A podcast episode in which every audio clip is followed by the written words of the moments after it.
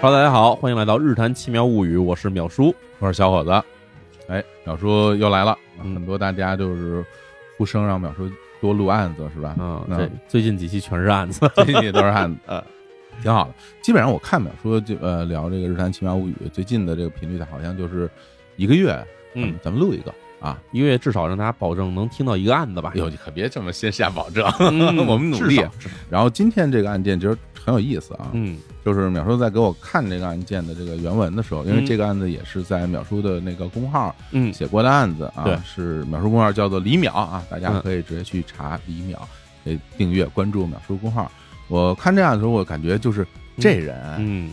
脑子可真好使，脑子好使，也赶上了一特殊时代吧。对，而且这人感觉就是他胆子特别大，哦，胆儿肥，是吧？真胆儿自肥，就是很多事儿吧，你想想看，如果是让你自己来做，你可能都真的不敢。嗯让他就感觉轻描淡写，不当回事儿。而且其实怎么说呢？咱虽然没展开这案子开始讲呢，嗯但是先嗯给大家先说一下这是一说一下什么样的感人。感受啊？，哎，嗯，这人呢，他其实是个诈骗犯，对，但是呢，在我们看到很多那种什么那种大诈骗犯什么的，嗯，基本不干脏活，哎，就是骗钱是骗钱，骗色是骗色，骗完人就走。但是这哥们儿不一样，这人骗完以后给人全宰了，嗯这是比较野的一个人了，有点狠。这人是行，那咱们呢，就什么？要不然就从头讲起，从头讲起。来讲讲今天啊这个案件，高智商连环杀人犯西口章，哎，嗯西口章，这个咱们先说一下发生的这个时间吧，是对吧？这个是在这个上世纪的六十年代。哦，这个六十年代是一个很神奇的一个时代哈。为什么这么说呢？就第一，这个六十年代相对来说，对于这个以前经历过很多这种战火洗礼的这个地区来说哈，嗯，其实是一个相对和平的时代，对对吧？嗯就是我们想亚洲也好，包括南美洲也好，嗯这种地方其实，在六十年代开始的时候，突然变成了一个全世界好像突然又进入了和平时期了。是啊，因为二战之后嘛，嗯然后整个的整个世界对从这个战后的废墟中进行重建，对，尽管在这二战说这一九四五年结束之后，其实还有一些局地战争还在不断进行着，然后包括其实我们知道熟知的，像什么这个朝鲜战争啊。这种其实都是在五十年代发生的。对其实到六十年代开始的时候，除了这个在我们南边这个越南战争还在打着它这个这个这过程以外，其实全世界各地大部分以前在打仗的这些地方呢，其实都已经放下了武器了。嗯那那时候呢，其实人们也开始觉得说，那是不是可以安居乐业了？尤其对于哪儿来说，尤其对于这个亚洲，亚洲像比如韩国跟日本，就是东亚这些东国亚家来说哈，啊，嗯，那其实就是迎来了一个发展的黄金时代，的确，对吧？我们知道日本的腾飞基本就是从六十年代开始的，可能在这个六十年代中期到后期的时候，日本国民的收入是增长了一倍。对对对，大家对对这段历史感兴趣，看那个日本著名的电影那个《永远三丁目的夕阳》，哎啊对讲的就是这段时间的没错故事，嗯而且呢，六十年代因为这个，我们知道这个战争其实催生了很多科技的产生。对，然后呢，等这个战争停止之后呢，很多科技就逐渐从军用转为民用。所以我们知道，其实，在六十年代的时候，有很多这个我们现在很熟悉的这种科技的手段，都是在那时候产生的。嗯，比如说，大规模这种城市老百姓拥有汽车哎，啊，拥有电话，对啊，然后包括其实像电视机的这种迅速普及化，其实都是在这个时代产生的。军用进民用，所以呢，这我们就知道，这个六十年代它其实并不像是我们想象中那种那么老、那么落后的时 代。每一个时代都是彩色的，只是有些时代的照片是黑白 的，哎错大家不要是因为那些照片是黑白，就认为当时的整个社会也是那种黑白一片，不是这样的。没错。嗯，那么在这样的背景下，其实日本这个本身这个国家，它的这个尽管社会上这个经济快速发展，那其实也产生了各种各样的问题嗯啊，比如说这个有这大量的公害问题，像我们熟知日本有各种什么三大公害、水俣病，水兵，哎，还有什么这个四十世世的这种光这化学污染，对，导致了大量人得上什么哮喘、鼻炎嗯这种东西。然后其实还有什么呢？还有就是日本产生大量的这种地方人口向城市的这种快速聚集，嗯，其实还有像什么我们知道的这种能源革命，就是从煤向石油的转化，然后带动了大量的传统的这种原来的这种能源工人的失业，哎呀，社会进入到一个巨大的变迁当中了，一巨，大的变迁。啊嗯然后这时候这个巨大的变迁呢，其实必不可少会给社会带来形形色色新的这种犯罪类型。嗯，哎，这个时候其实我们说日本所谓的战后三大冤案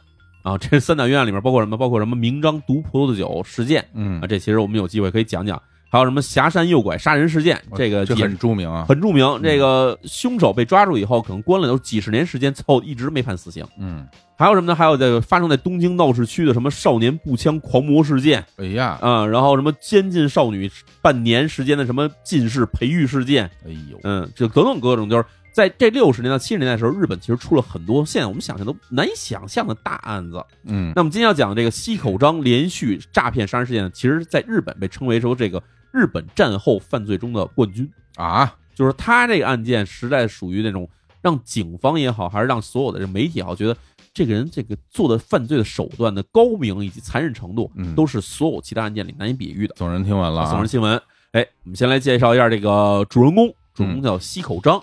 西口章呢，是一九二五年十二月十四号出生于日本大阪。这家里是什么人呢？家里是这个就是贩鱼的嗯鱼贩子。在西口章刚三岁的时候呢，他父母带着他从这大阪出发，就回到了老家，就是他父母老家。这父母老家在哪儿？在长崎这个海外面的一个叫做五岛列岛的地方。哦，九州人，啊，九州人啊，这五岛列岛可这什么地方呢？嗯相信大家可能都没听说过，我相信有的人同学可能去长崎玩过，我去过啊，哎长崎再往西，也就是靠近韩国的那个济州岛那方向，其实有好多一大堆岛，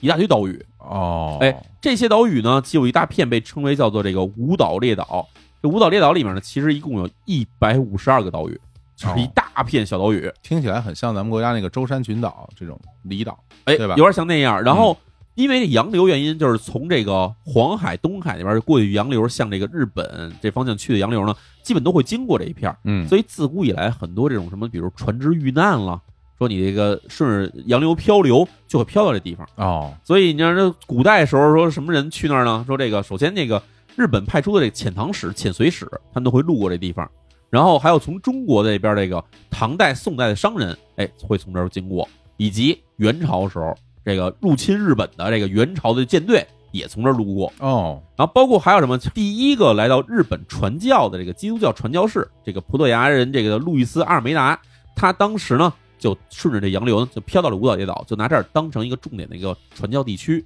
所以也就导致了什么呢？导致这长崎地区其实自古以来在日本都是这种基督教信仰基督教人特别多的一个聚集的地区。原来如此，啊哎，怪不得我那个之前去长崎的时候，我住那一宾馆，，嗯，宾馆的那个桌上嗯就放着一本圣经，是吧？对，而且它那个因为长崎有好多坡嘛，没错上上下下的对，你就走几步就是一教堂，嗯走几步就是一教堂，对啊，这那个城市很是一个狭长的那么一个小城市，是嗯长崎这地方其实有意思在哪儿呢？就是不光长崎了，那附近这个自古以来，日本是最开始时候在战国时期是开放过一阵儿的这种基督教的这种信教的活动的，哦，但是不限制、不禁止，甚至还有很多那种贵族大名什么的，他们其实是就是皈依了这个基督教。但是从这个德川幕府从十七世纪初建立以后呢，这德川幕府认为说这个基督教这个从国外来的，是吧？不太安全，嗯，于是呢就禁止这个全国人民信仰基督教。哦，所以呢，在长崎的地方，当时其实还有过一次所谓叫做这个天草四郎时针之乱，叫天草之乱，嗯，就是这幕府啊对这个信仰基督教的人压榨太厉害了嗯，不光你禁止你信教，而且要发现你这公然进行，比如说祷告活动啊，可能直接处死。于是当时就有一个这个叫做四郎时针的一个少年，在天草这地方呢，就聚集了一堆这基督教的这个信徒在那儿造反了，哦这，个叫天草之乱。呃，其实还有一些游戏可能这个背景就是这个原来如此，哎嗯，所以从那时候开始呢，这个长崎地区呢，信仰基督教的人，他其实是一直没有消灭掉的，嗯一，直可能就是地下信仰。直到什么时候？直到二战之前，其实这个信仰基督教人是慢慢逐渐又增多了，因为日本社会其实在逐渐的开放嘛。嗯，但是到了二战时期的时候，信仰基督教又再次被了禁止，因为认为这首先你信仰基督教这东西就军国主义，不能信仰这种东西，你要嗯信仰天皇，信仰这天照大神。跟那个时候很有很大关系啊。哎，对，因为二战之前，它就是军国主义的这种宣传什么的，没为了错为了作战准备啊。而且你你看基督教从哪儿来？基督教从这个以色列那边过来的，对吧？嗯然后又是什么欧美人传传教什么的，就是认为这些不安全，所以在那个时候被停止之后，然后当然二战之后以后，其实基督教又再次恢复，所以长期的地方可以认为说这个基督教的信仰是一个很长期的。那原来么如此这西口章父母呢，就是从这五岛列岛来的，他们这地方长期就是信仰基督教，家里也是信仰基督教，非常虔诚哦。哎原来如此。那这个他们家就是等于是回到了老家，哎回，到老家之后呢，那从事什么行业呢？嗯他原先在大阪是卖鱼的，卖鱼的，啊所以回到了五岛这地方开始呢，他们也开始以这个卖鱼为生。嗯而且因为家里还算有点积蓄，所以他爸爸想说，那我干脆弄几艘渔船吧。哦渔船你只有一艘的话，你可能自己出去打鱼去，但是你多弄几艘渔船以后呢，他变成船主了。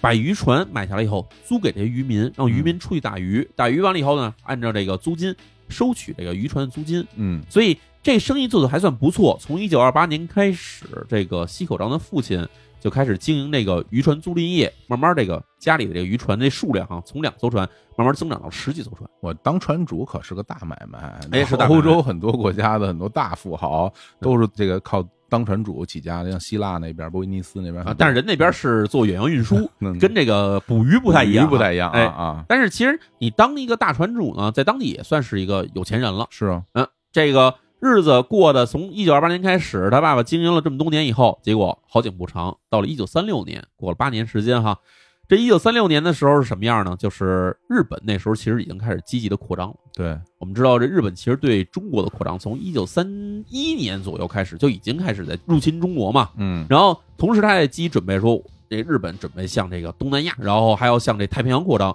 所以他要建立起这个强大的海军。所以这时候呢，建立海军以后，他发现海军运力不够，因为所有的军舰都需要大量的这种物资的运输，他需要征收很多民间的小船来给这个大船进行给养。于是这时候海军的这个军官呢，就来到了五岛列岛，就把这儿说，我们要把你们这边的这个民用船只全部收编，哦无论是客运船，还是这个渔船，还是货运船，我们全给编入到这海军编制里边。是船就要，哎，是船就要。嗯那这时候其实西口一家当时是反抗的，最开始是反抗的，嗯，因为觉得对吧，我们在这儿安居乐业，我们也不想参与战争，对吧？而且我们这个你把船弄走了，我们靠什么活呢？这你说了不算这个啊，哎，所以海军多次施压之后，最后动了真格了，就派了这个军队嗯，到了他们这岛上，对吧？说假如不交船，那就直接格杀勿论，这以你们这个通敌叛国论处。那这会儿没办法了，只好把手里家里这个十几艘船全交给了海军。那这海军其实把船收走以后，那他也不能真的把你一分钱不给，全给你白拿走啊。于是呢，还是给了西口家一笔这个补偿款。嗯，那这这这这买卖干不下去了，哎，肯定干不下去了。而且给了你一笔补偿款以后，你拿着这钱在这岛上你也活不下去啊，你又不捕鱼了。嗯那这时候西口家也没办法，说那咱们再搬家吧。嗯，于是呢，拿着这笔钱，他们等于是从这个五岛列岛就搬回了这个九州岛的这个大岛上。啊，哎，然后转转各地之后，最后找了一个地儿落脚了，这地儿叫别府，嘿，从这个最东边跑最西边去了，哎别温府温泉乡呃，温泉乡。啊，然后在那儿干嘛呢？买了一个这小的温泉旅馆，然后开始经营这旅馆 那儿温泉旅馆可 多啊，哎，非常多。嗯然后这时候啊，西口章其实又过了一年以后啊，就从这小学毕业了。嗯学毕业后肯定要选择你对吧？你是上中学还是要干嘛？这时候家里呢说，一方面咱家里条件也不算太差，嗯虽然说船没了，但是呢这补偿款还其实够花。第二呢就是家里其实还是笃信这基督教的，这时候呢他爸爸就提出来说，我们把这西口章啊送进这个福冈的这个教会学校吧。哎呀，这福冈大城市嘛，这家里是有点钱，这不够哎折腾的了，又跑到大东边儿去了啊！哎，这是想给他送到福冈呢。其实西口章他父亲也是有自己考虑的，因为什么？因为西口章因为从小就是一个非常调皮捣蛋的一孩子，他爸想说，那对吧？要不给孩子送去当兵，要不就送去教育会学校，就反正管束他一下。第一呢，这孩子还小；第二，他爸爸其实也不希望这个家里人去参与这战争，于是呢，就把西口章就送进了这个教会学校，说希望那个教会呢这边能好好管束一下他。结果没想到，西口章对这个教会学校的这种教育呢，非常的讨厌。哦，哎，在那边忍受了几年时间，到了这个中学三年级，就是初三的时候呢，不上不上，干脆就辍学，就偷偷跑回家去了。哦，这时候他爸非常生气，说：“我这给你送过去那么多年，对吧？你连个初中都没读毕业，你就跑回来了，非常生气，说我要把你送回去。”然后这时候谢可章站出来说：“你敢给我送回去？你要送回去，我就我就向政府举报你。啊，”这是为什么要说举报你呢？嗯，啊是因为教会学校在那时候，它其实虽然政府没有完全禁止教会学校的开办，但是呢，所有的教会的传教已经被禁止了，嗯因为基督教是从这欧美地方来的，而且那时候日本正在积极准备跟这个欧美开战，所以这时候说，对吧？你要敢把我送回教会学校，我就跟这个警察说，说你强迫我去接受这个敌性教育。哎呦，这这么大年纪就能想出这种招儿，不是一般人啊！呃，其实也是因为当时的日本军国主义的社会里面的宣传嗯导致的嘛。哦，就是全社会都在这个所谓抵制西化。那你这边教会学校，你要教外语，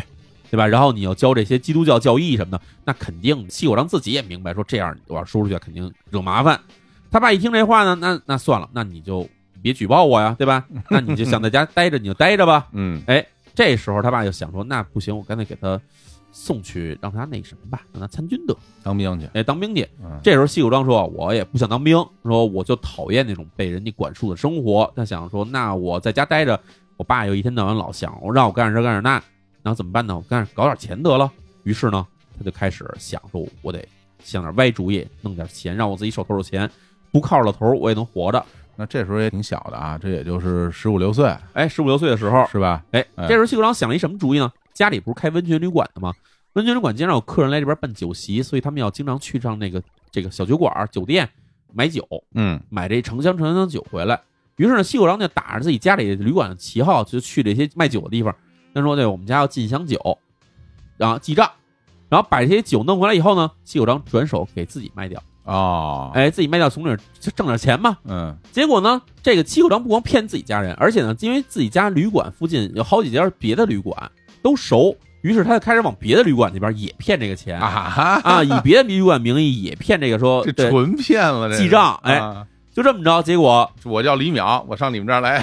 来弄点 酒。啊哎，我是那个对吧？我是这个日坛公园旅馆的少长少东家对吧？？啊，啊，然后结果就这么着骗了好几个月时间。嗯等到结账的时候，人家那个酒坊的人找上这旅馆来了，说：“对，您给结下账吧。”人一看对不上账啊，对啊，没给我这们这儿订了五箱酒，怎么这上面记了二十箱酒呢？没这人，嗯哎，，然后结果这么一对，说说不行，我们这报案，说因为我们这不知道是拿我们名义去诈骗了。结果警察一查，说这个就是那旁边那家那个西口章，一查把十六岁西口章当时给逮着了，逮着就是说诈骗罪正式逮捕吧。嗯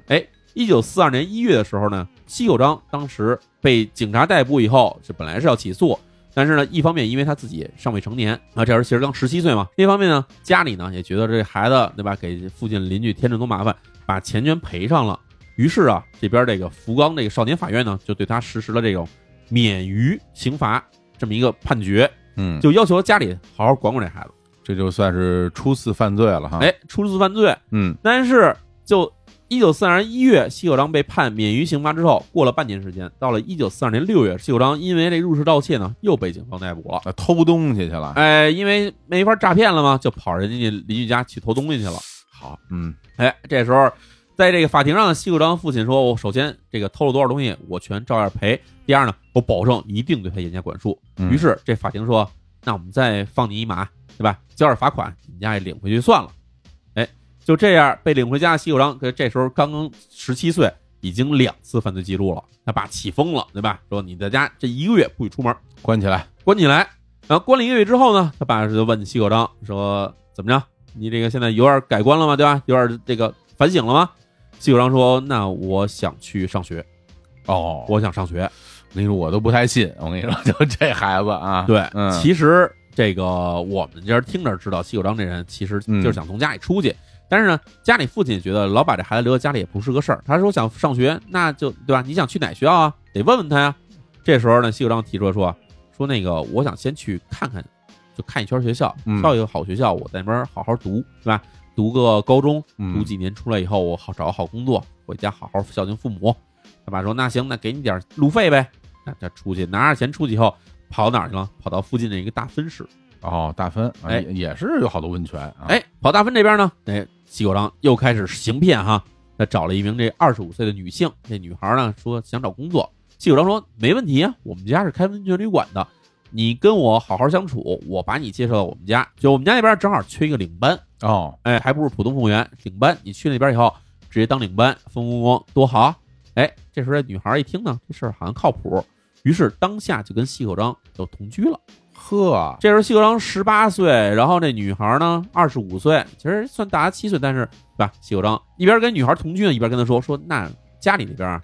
我不能直接把你当当我女朋友介绍过去，对吧？家里肯定会阻挠，嗯，所以得先拿笔介绍费出来。女孩给他凑了一笔钱，拿了这个介绍费给了这个西口章，西口章拿这笔钱直接偷偷就跑回家去了。又一回啊，又开始骗。这这回这个应该管一管了吧？这回你想，这女孩对吧？一方面被这个西口章骗财骗色，肯定生气啊，对啊，于是再次报案。在这个一九四二年九月的时候，这时候西口章再次被警方逮捕，这时候已经是第三次这个犯罪记录了。嗯，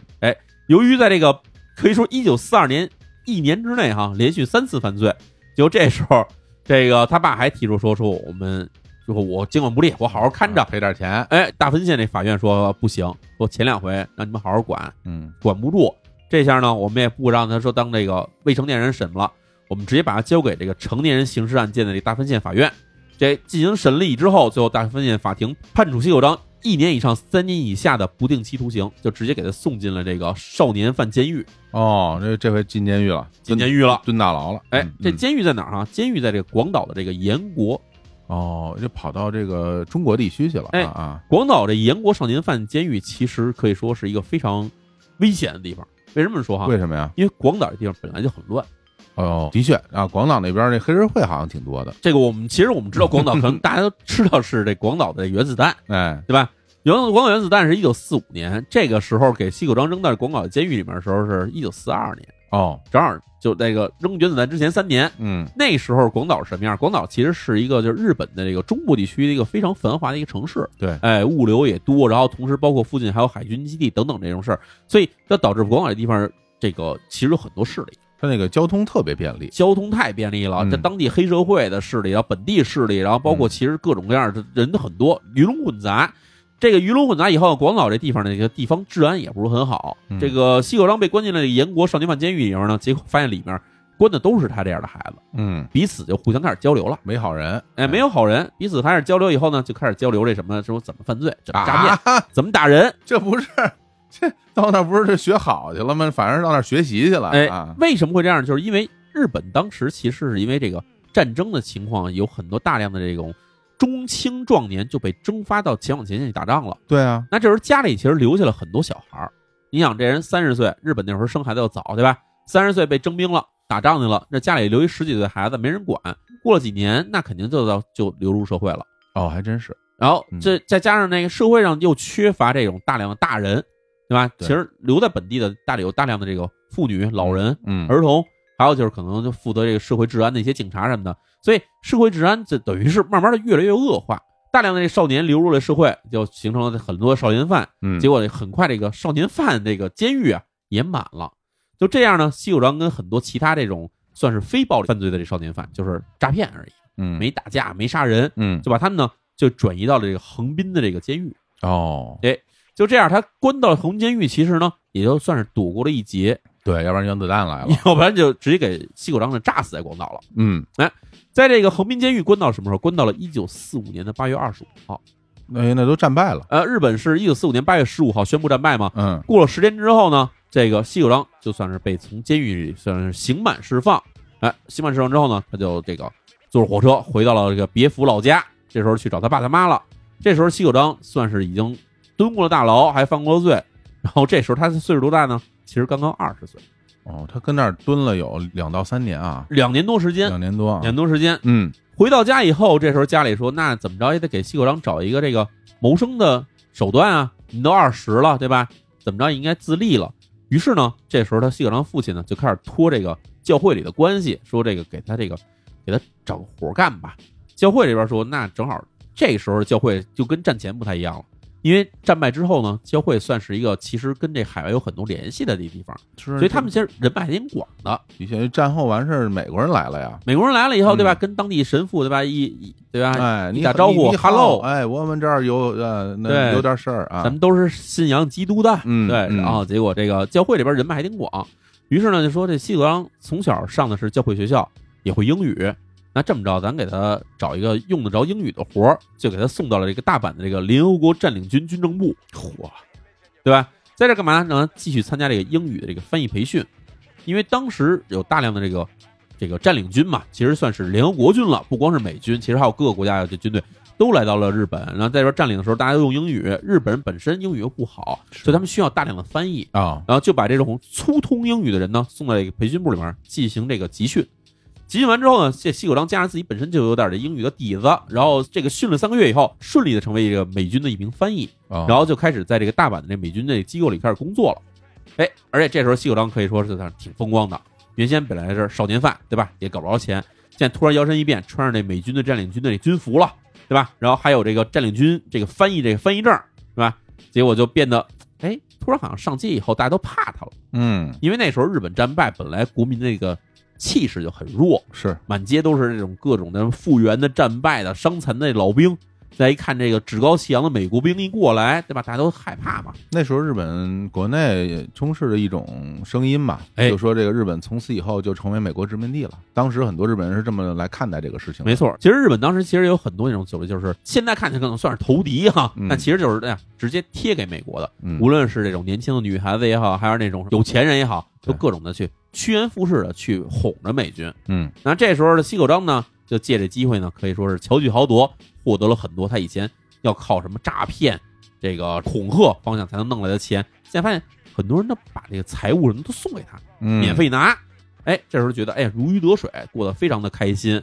结果家里觉得啊，这个西口章这种日子过起来感觉很飘，很不踏实。于是家里说，赶快给他安排个相亲，然后赶快结婚。嗯，固定下来得了。于是呢，在一九四六年八月的时候，家里呢就给他安排了一次相亲。那家里已经找好了这个相亲女孩了。这时候西口章呢说：“这个对吧？我不想回家结婚去。”正好他那时候有相处的一个女朋友，嗯，而女朋友还怀孕了。这时候西口章一想，那干脆我带着你回家吧。于是就在家里那边都准备好了之后，这个媒人都到了，女孩都到的时候呢，西口章带着自己这怀了孕的大着肚子的女朋友就回了家了。跟爸爸说：“哎，这是我，这是我女朋友，对吧？你看看，你还给我去安排相亲什么的。”家里一看，这个颜面扫地啊，对吧？都安排好相亲，那边都是亲戚介绍来的孩子，是这时候你就带这么一个人回来，别的不说，家里人很生气，生气归生气，生气完了以后还觉得说，那你既然给人女孩肚子搞大了以后，你还是跟人结婚吧。嗯于是家里就开始准备操办这种婚礼。哎，结果呢，那西口章这边呢，就跟家里呢把这个婚礼给办完了以后，马上西口章就开始匆匆就返回大阪去接着干活去了。哦叔叔干活其实就是为了去大阪那边找乐儿，然后就把这个已经结了婚了还怀了孕的这女孩呢，就留留在了自己家里了，让自己父母看管着。呵，你说就这人吧，你感觉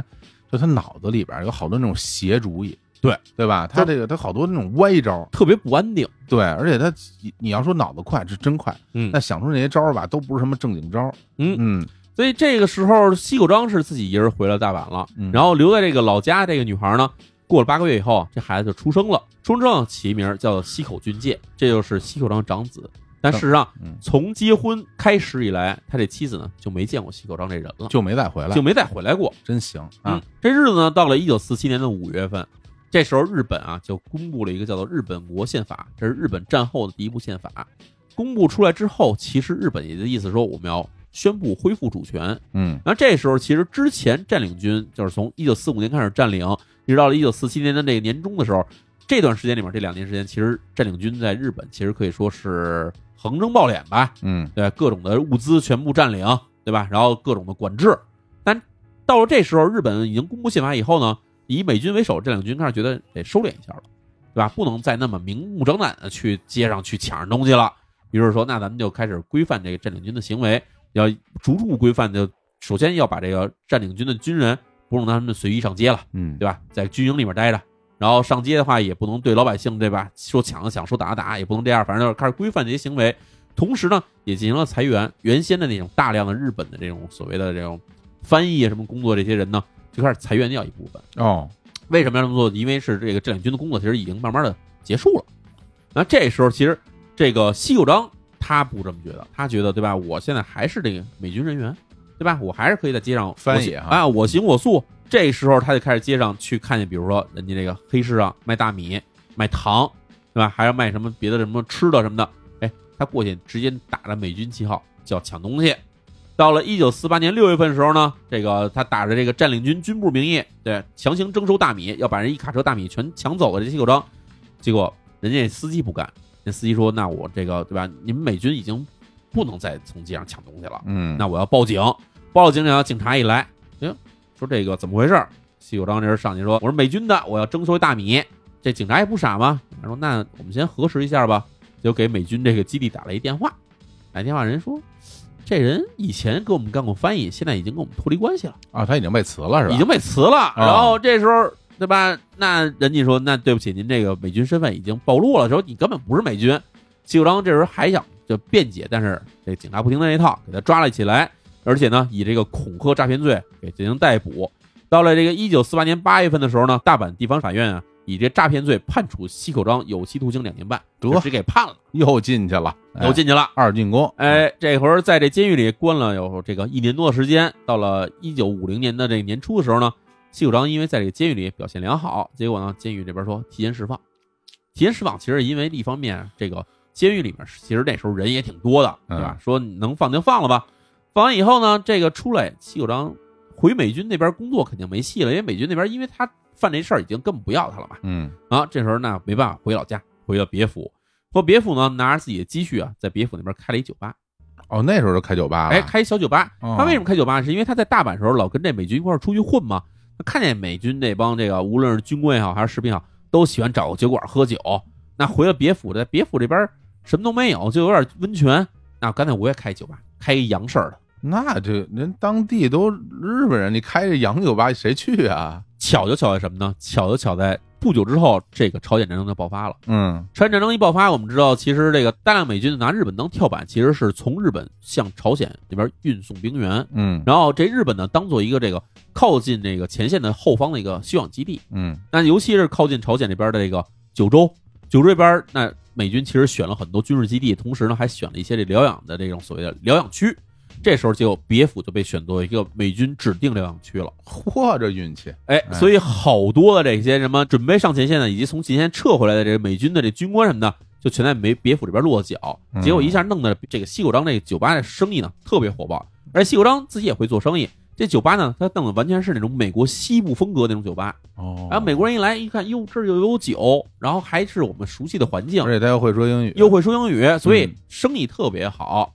哎行，，马上这时候西口章就想到了一个新的挣钱主意，什么挣钱主意呢？就是因为那时候日本其实接到大量美国的这种战争订单，对吧？要求他们生产各种各样的军需物资。嗯那这时候日本其实经济是腾飞的，但同时呢，这个市面上日元啊其实是这个通货膨胀的。哦，你要进行这种大量的经济生产的话，肯定政府要增发货币，嗯增发货币以后呢，等于是日元贬值。那这时候西口章想一主意，反正我这边做的生意是对美国人做生意，那我就不收日元，我收美元，哦，这样我手里钱就保值啊。对，所以这个时候西口章就开始在酒吧里面就开始就专收美元，收美元就觉得哎呀这个对吧？我收你一 dollar，收你一美元，那今儿可能值个比如值个两百日元嗯，到明儿可能就值四百日元了，那这边我可能就越来越发了。那这个在当时日本这个国内，嗯，允许这么干吗？其实不允许的，因为不许是吧因为当时是战争环境，战争环哦境之下的话，其实是有这种所谓的货币管制令的。 是，那西口章这边其实收钱收美元这事儿呢，慢慢就暴露了，暴露之后结果被人举报，举报以后，哎，到了一九五一年八月份的时候，这个小仓警察署哈、就以这个非法持有美元货币为由呢，就把西口章给逮了，把他酒吧也给抄了。哎，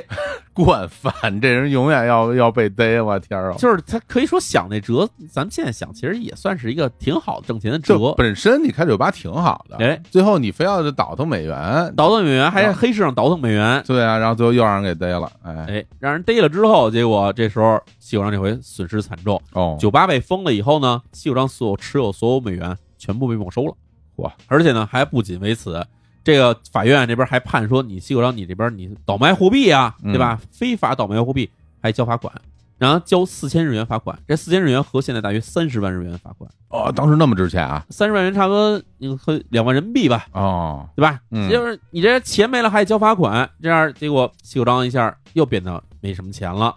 然后这时候西口章觉得，哎呀，怎么办呢？还得混钱啊。这时候他呢再次又跑到了福冈，跑福冈那边，到了一九五二年的五月的时候，这个西口章想着是什么呢？想着是把自己之前不是那个在美军那边当这翻译吗？不有这美军制服、军帽、皮靴什么什么都有吗？哎，这时候啊穿上了这些衣服，然后在福冈街头呢，就开始在街上装蒜，嗯，装什么呢？说自己其实是在美国长大的日本二代，哦，就是我不是日本人，嗯我在美国加利福尼亚长大，哎，我是。对，我会说你们的话，但是我英语，我是我的母语是英语。行，哎，哎，就这么着，在这福冈这个这个街上啊，就混了一个你脸熟，然后结果就开始在当地啊，就开始说跟人发出话去说什么呢？说我是美军的这个派驻福冈的特使，嗯，哎，我手里有一批这个美军机谱，准备低价出售。是不是又瞎说啊？ 肯定是瞎 说。你知道这些都是骗子吗？纯骗啊，他说呃我有一批这个美美，我们知道美国人不是二战时候了开那种大吉普吗？嗯，说这吉普要换代了，哎，都还很好，对吧？我们准备低价出售，现在就让我去找买家呢。那这时候一听，日本当时其实很多这当地富豪能有一辆车，那太牛了。那福冈大城市也有一些有钱人，有钱人想要一辆车，那那那时候日本又没有这什么什么，没有什么丰田什么了，丰田、本田啊，对，然后那就啊买辆美军吉普，就把钱全给他交，说那怎么怎么买？他说你先给我一半钱当定金，嗯，哎，然后用自己这个假装这个这个美军身份，骗了大量的这种买车的定金之后呢，拿着钱出去天天花天酒地，包养情妇，然后结果就这么着，在这个福冈中州这地方呢混了几个月，到了十月份的时候，结果这帮买车的人一直没见着车，结果呢就联合起来向警方报了案。警方去把这一逮，哎，怎么又是你？又给他逮着了？这都第几回了？这这都咱数不过来了。到到了一九五二年十二月份的时候呢，这个福冈地方法院给判了，说这个诈骗罪，对吧？判了他入狱五年，得嘞，五二年年底进的监狱，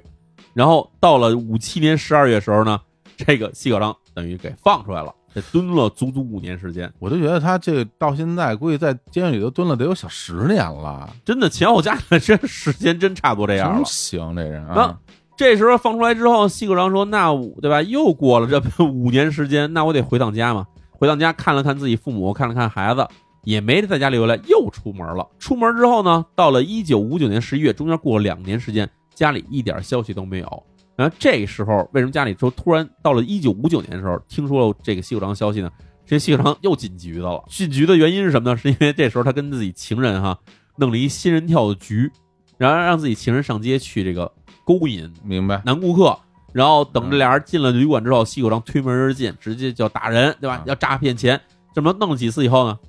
给逮捕了。嗯，结果逮捕之后又给判了。这个时候我们得提一下西口章，我们知道多年之前西口章为了不让家里给他相亲，带回家不是带回一个女朋友去吗？嗯，还给他生了一儿子他吗？老婆啊，，哎，老婆，这时候这老婆就想，对吧？我跟你一九四六年结婚，到现在一九五九年，过去了十三年时间。这十三年时间里面，咱俩见过几次？咱俩只见过，可能只有过三四次的面儿。真是而且西谷章在十三年时间里面，在家里只待过两年时间，好多人在大牢里都在牢里蹲着呢。这个是他妻子说说，咱们咱们干脆离婚吧。哦，离婚吧。对，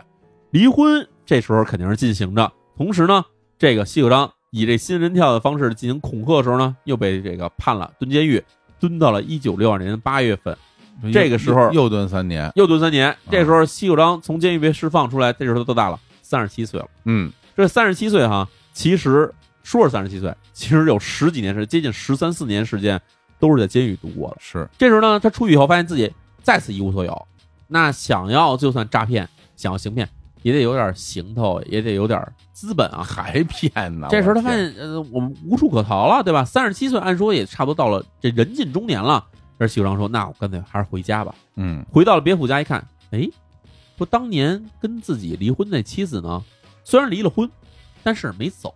啊还，在家待着呢。哦，这样啊，是为什么呢？是因为那妻子其实他自己娘家人那边也给他抛弃了。哦，而且他就带着孩子没地儿可去。西口章父母其实这一对儿老夫妇是信教的人，这心里其实算挺善良的。说你既然无处可去，那你就跟在咱家这旅馆这儿待下来，你在咱家旅馆这儿干活儿，我们对吧？我们就当雇一个人，家里还拿你当家人养着，哎呀，这个他这媳妇儿真是命苦，太命苦太了，惨了还得命苦啊！对啊，太惨了，哎，这时候西口章这回家一看，哎，妻子没走，还得在这儿。西口章当时想说，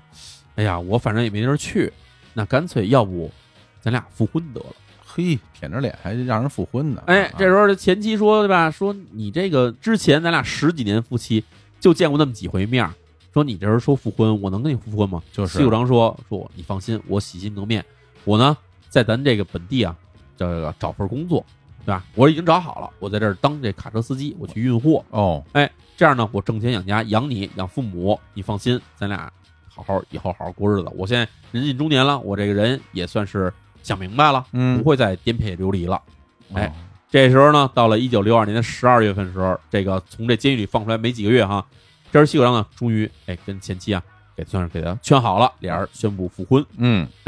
复婚之后呢，这时候西口章啊这工作也发生了调动，他是一个卡车司机嘛，从这个别府市呢被调到了这个福冈县的行桥市。行桥市离这别府呢，其实中间差不多五十公里距离，还很近啊。不算太远。嗯哎，这时候他搬到这个行桥这边呢，开始工作，但是他跟那家里说说，因为这个公司给的这个宿舍不宽敞，这样呢，媳妇儿你还带着孩子在家照顾父母，我呢一个人在那边住单身宿舍。但是其实他搬到行桥之后呢，马上找了一个陪酒女郎开始同居了。你说这个，这说难听点啊，那这狗改不了吃屎，这人也也就这样了。在行桥市这边当这卡车司机哈，其实相对来说，卡车司机这活儿其实收入不算太低。收入不低，哎就是很辛苦。哎，在啊什么时代来说啊，其实卡车司机挣的钱呢，都不算太少。他当然肯定跟高收入者是没法比的，对，但是人家付出的辛苦努力是在那儿，所以能得到相应的回报。这拿命换钱，拿命换钱卡车司机啊，哎，所以呢，这个西口章在这边呢，挣钱挣的不少，他就觉得，哎呀，对吧？我这个又不喜欢这个自己的那个妻子，那我干脆再找一个这个陪酒女郎跟我一块儿这个当情人呗。那养了一情人呢，结果这情人呢还挺花钱，嗯，情人会花钱呢，西九章也会花钱，你花我也花。西九章这时候干嘛呢？去赌马、赌船，哎嚯，他是赌博，因为西九章本身人叫嗜赌成命。嗯，但是呢，他这边这个卡车司机的活儿虽然挣钱不少，也供不住两个人这么花钱。于是西九章想说，那我干脆对吧？反正车这边公司交给我了，我不行，平常拉点私活呗。哦，哎，他们其实当时这卡车司机都有自己的一个这个小圈子，互相比如谁有个什么活儿什么的，互相互相介绍，然后挣了钱什么的，大家都互相通点什么消息什么的。就这样，这个西口章呢，从这个挣这私活儿的这帮这卡车司机里面呢，认识了一个人，这个人呢叫这个村田纪南。嗯，村田纪南这个人呢是五十八岁，其实比西口章要大很多了，是，是一个这个、啊、快接近退休年龄的一个人了。这人工作啊是这个日本这烟草公司的这个征收员，哦，是这样，它跟现在的这个烟草的这个贩卖这个模式是不一样的哈。在这个五十年代、六十年代的时候呢，日本的烟草其实这个贩卖是没有放开的，所有的烟摊儿也好，还有这烟店也好，都是从这烟草公司这边先去进货，进货了以后卖了以后呢，再把这个卖的钱再返给公司，嗯，等于是说等于是一个代卖寄卖的这么一个形式。明白，所以村田济南干的活儿就是在这附近这几个小镇上面，挨家挨户去转这些烟店，每个月到了这个固定时候呢，就要把这钱收回来，嗯每个月转一圈儿，每个月转一圈儿，是这么一个就人。是连送货带收钱这么一人没错儿，啊，所以这村田济南这个当时在这一九六三年的时候呢，其实是当地的这个地区销售经理，他手底下有好几个卡车司机。再然后在行桥市这边，他这合作这个卡车司机呢，是这个三十八岁的一个叫做森五郎的一个人。然后这两个哥们儿呢，其实就是在一块儿经常搭配一块儿出去拉活的时候呢，这个西口章啊，其实就是有意无意的开始就接近他们了。嗯，目的是什么？其实很简单，西九章就觉得他们手里这钱这么多，对吧？收这么多钱，那我是不是能借机会偷他们点钱，哦，或者从中我比如我我撬撬个缝儿，我挣点挣点活钱出来呢？本是性这么难想移的啊，哎，本性嗯难移。嗯，就这样啊，这个西九章就开始对这孙济南算是投其所好，没事儿就比如他们开着大卡车出去送货的时候呢，西九章有时候替这个孙五郎开车，有时候在车上就跟他们聊天儿，慢慢越来越熟了以后，他就发现，哎，孙济南这人啊是一酒腻子，哦，特别爱喝酒，见酒没命，尤其一说哪有好酒，嘿，今儿听说这好，恨不得当当天晚上就得去。于是这个西口章就拉着这个森田纪男啊，老去喝酒，然后同时这车上这个森五郎这人呢，性格呢就是少言寡语，而且根本不喝酒，就是经常就是西口章陪着森田纪男去喝酒，这森五郎在外面等着，老是嗯这种模式。就这样一来二去呢，这个西口章跟这森田纪男和森五郎就算是处的越来越熟了。嗯，这相处时间差不多得有过了得有半年多时间。这个时候，其实西口章一直在琢磨说怎么能搞着钱。慢慢的，他已经开始想说，哎呦，要从那儿偷钱不太合，不太好偷。为什么呢？这村田济南每次转这么一圈回来啊，手里能收个大约四十多万日元。这四十多万日元合现在得有两百多万日元了吧？这就不差老不多不少了，不少了嗯啊，十几万人民币了。他想说偷这钱不好偷，因为他这钱是有数的。你今天偷了，他明天就知道你这个是他从这儿偷的，所以想我可能得下狠手，啊，得把这俩人弄死。嚯，这俩人弄死，但是他也想对吧，得有个作案契机嘛。正好赶上到了一九六三年十月十七号这一天，这一天啊，其实当天早上起来的时候，这个西口章跟自己情人当时俩人吵了一架，吵一架原因是什么呢？这情人啊跟这西口章说：“你跟我结婚，要不然我捅死你。”哎，这行人拿一个什么呢？拿一个那种是一锥子，就后面一个木柄，然后前面是一十几公分长的一个细细的那种能扎的那种东西跟，那冰锥似的，跟冰锥的比那嗯冰锥要细很多，其啊实是用来那种囊布什么的用的这种锥子。哦哎，，拿这么一东西说，对吧？不结婚的话，咱俩就分手。哇谢章说我不想结婚啊，对吧？嗯我家里有媳妇儿，我还有孩子呢。嗯那那个情人说，说我跟你在一块儿，咱俩就没享过什么福，对吧？你要不跟我结婚啊，那你就给我一笔这个赡养费，不然的话，我现在就把你捅死。嚯，哎，这是谢章说，那我我也没法儿给你钱，而且我现在外面还欠着赌债呢，我还想跟你要钱呢。俩人大吵一架，吵完以后呢，谢章说，算，先别先别吵，先别吵，我想办法去弄钱去。这样呢，把他这个情人劝住了以后，谢章就把这锥子给收起，装自己兜里头了。嗯哎，这一天正好赶上这到到中午时候呢，这孙田喜男和这个森五郎俩人开着车出去准备收钱，这时候看西口章在路边冲他们挥手，然后说：“哎，待我一段，待我一段，上车陪着你们聊天呗。”带上车以后，其实这时候西口章想，那我今天就得动手了，正好家里也需要钱，我手里也没什么钱了。就这样，村田让这西口章上车之后呢，这几个人这一路开着车，按照这收钱那个路径呢，就开始一家一家的收钱。等快收完了以后，快到下午的时候，这时候西口章跟这村喜男俩人一块儿下车去收钱的时候，跟那个村喜男说说，哎，一会儿咱收工了，我正好知道什么呀，附近有一家这个酿酒坊，他们酿的酒特别棒，哎呀而且不往外卖。嗯，哎，别地儿买不着，必须得去他酒坊那儿喝酒。然后村喜男一听这又馋了，正好今天活儿也差不多干完了，最后一笔收完了，一看手里钱手里满满包满满东东一大包子，说那咱们回去把这钱交回公司，对吧？咱俩就去喝酒得了。这个西九郎说说那哪来得及呀、对吧？你这个回了公司再去人酒坊就关门了，咱俩正好现在离那儿不远，走着就能到。那孙喜男说那咱们现在就去喝一杯，喝一杯喝完了以后，咱再回车上。让这个别跟森五郎说，咱俩就偷偷去喝呗。于是呢，这时候西口章呢就按照自己的想法，带着孙济南就开始往这个荒的偏的地方走。嗯，其实这一路上就是呃翻着小坡啊，绕着树林儿什么的，等于其实那边也没有那什么都没有。西口章就是是在找说哪儿下手方便，哦别让人看见。蒙他啊，，哎，结果走到一片小树林附近的时候，这时候西口章突然哎凶相毕露，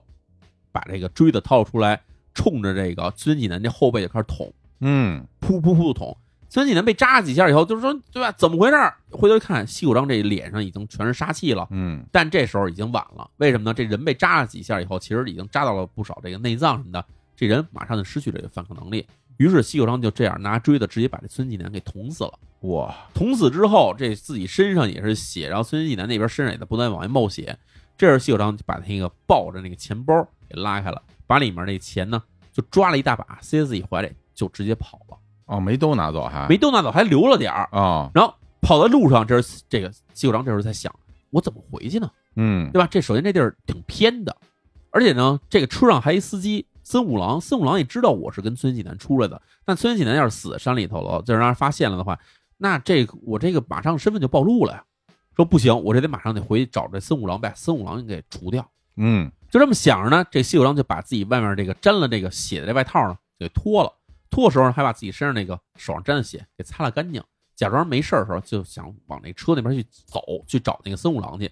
结果呢，森五郎这时候因为看那个西九章跟那个孙喜南俩人出去收钱，半天不回来，也下车去找他们去了，迎面碰上了。哦，迎面碰上，哎，这时候西九章一看这森五郎来了，当时心生一计，不慌不忙迎上去跟这个森五郎说：“村田先生啊，说那个要喝酒，我们俩找地儿喝酒，结果喝他现在人事不行，我也给他弄不回来，对吧？他那么胖，我蹬不动他。这么着，咱俩开车过去接他得了。”嗯呃，宋老说：“那这没办法，咱赶快回去，就去车上开车去吧。”上车的时候，这个这个西谷章说：“说这样我开车，因为你也不认识路，你不认识路，我开着车，咱赶快去找他，快一点儿。”于是呢，这个西谷章就坐在驾驶座上，然后这森五郎坐在副驾上，俩人开着车出去，就开始沿着这个公路越走越偏，越走越偏。这时候，这个森五郎就开始怀疑了。森五郎说：“说这个村田先生是在这边喝酒，这边哪有什么喝酒的地儿啊？”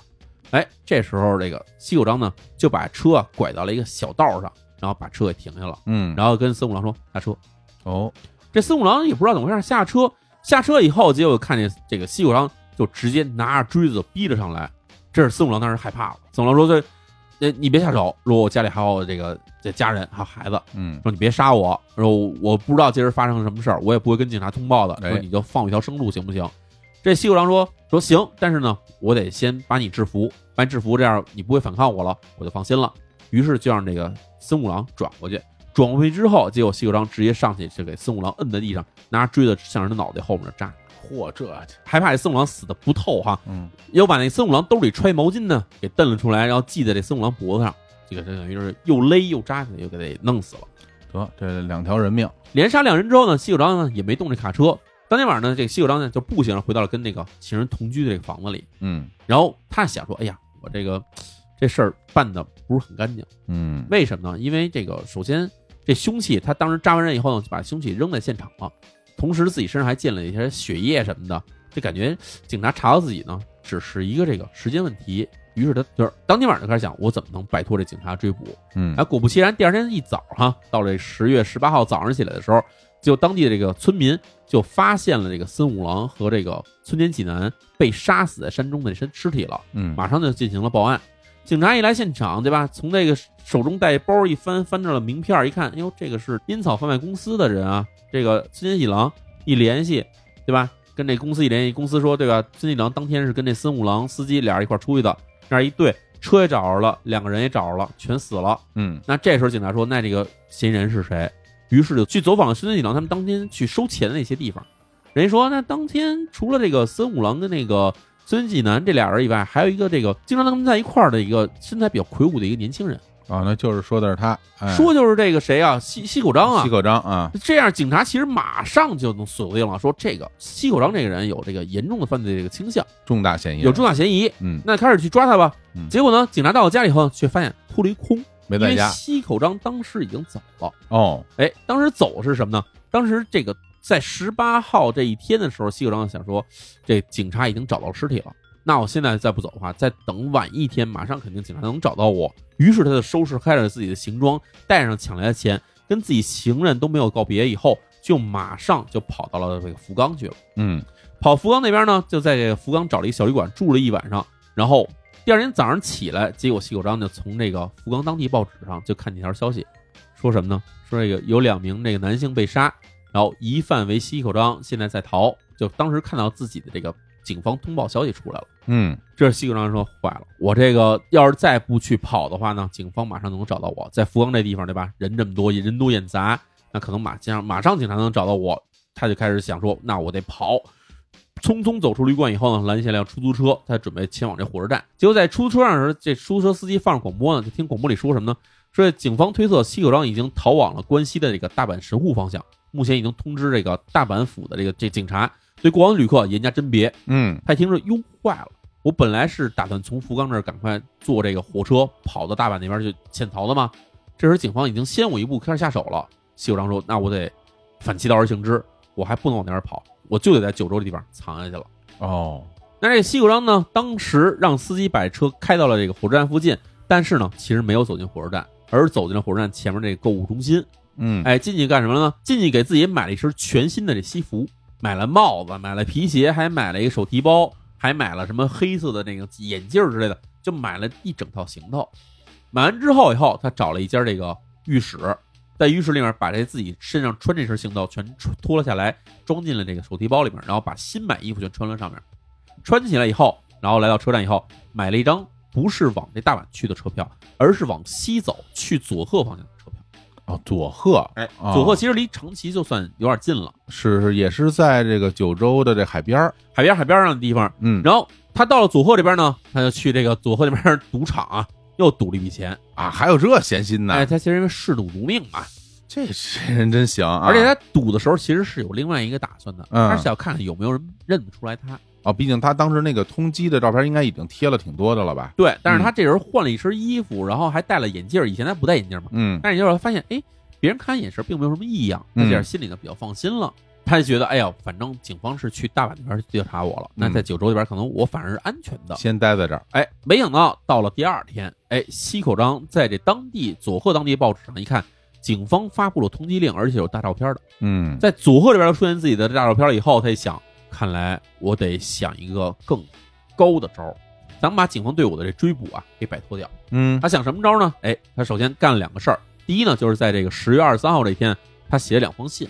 一封呢是写给了这个自己在这个行桥市的那个警察署，那另一封信呢，写给自己在这个别府的老家，嗯给这个警察署信里是这么写的，说这个诸位，我就是通缉令上的这个西口章，是这个烟草专卖公司抢劫杀人案的这个犯人。我本来想这个作案之后带着情人逃跑，但是良心发现让我悔过不已，所以我准备自杀。哦哎，这是给警察那边写的信，嗯然后给自己家里写的信呢，写的什么呢？说这个父亲、母亲、老婆，对不起，我做了让人难以启齿的坏事，请原谅我先走一步，我不能让警察抓住我，我在那之前呢就会自行了断，请原谅我的不孝。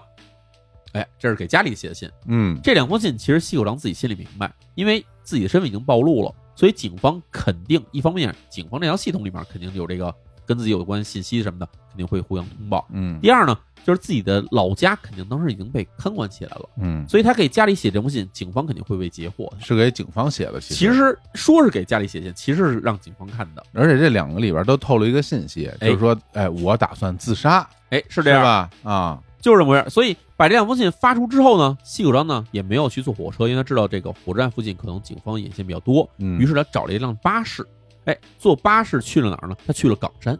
冈山啊，哎，冈山，就冈山其实已经跑到本州岛上了，已经不是这个九州岛上的地方了。嗯从这个冈山县于野港往这个四国岛香川县高松港开的一辆这个客轮，这客轮叫濑户丸啊。嗯，这濑户丸其实是连接两个城市之间的一条固定的这种这个航线。我做过这个，哎你还做过这个 我做过这个，我从我就是从冈山到这个高松嗯啊，去四国玩儿，坐的就是这船，这船。不小，不小嗯啊当然就是中型客船吧。呃，这个就是连接这个本州岛到四国之间的一个重要的一个一个航路。对我当时选择坐这也是为了看看这个海上风光什么嗯的，就坐的这个船。反正现在可能快的话，可能大约可能一两个小时嗯，啊。当时这船还不是那么快，当时船大约四个多小时吧。哦，对，因为现在都是那种快速快快船了，对，那时候船比较慢，嗯、所以以在这个二十五号，也就是西口章分别把这两封信寄给了这个行桥警察署和自己家之后，过两天时间，在这二十五号的时候，人们在濑户丸这艘船上啊发现甲板上有一身叠的好好的这个西服外套，嗯还有一双鞋。这个鞋尖儿呢冲着这船外，而且呢鞋跟儿是整齐并好的，西服叠在旁边儿。这看起来当时日本人明白是什么呢？这是日本特别常见的跳海自杀的这种准备。哦这样啊，哎，其实你看日本好多什么跳楼、跳崖、跳海自杀的人，都会至少摆一个双特别整齐的鞋在这边上，哦，让人告诉说我从这儿跳下去的。哦，这一是一个仪式啊，哎，没错儿，啊而且当时这个客人发现这东西以后，马上通报警察。警察一来一看，哟，西服外套这内侧口袋上，日本人都会绣自己名字，嗯把自己名字绣上，是一人放怕，我估计是怕丢哈。嗯哎，这人一看里面刺着什么？刺着“西口”两个字儿。嗯，哎，船上乘客也是纷纷表示说，说这个确实我们好像见过船上出现过这通缉令上长得一样的一个人，而这个人呢，在船上还说了好多话，嗯说什么哎呀，说这个生而为人啊，觉得这个很抱歉，对不起大家啊，也愧对父母，做了这个很多不可被原谅的事儿，嗯而觉得活着没有意思，然后说还甚至看着海面喃喃自语啊，说从这儿跳下去的话，大概就一辈子都扶不上来了吧，等等这些话。所以乘客们也表示说，哎，看过这个好像是西国章这个人，而且他好像就是从这儿跳海了。哎，就这样，警察登船检查以后发现，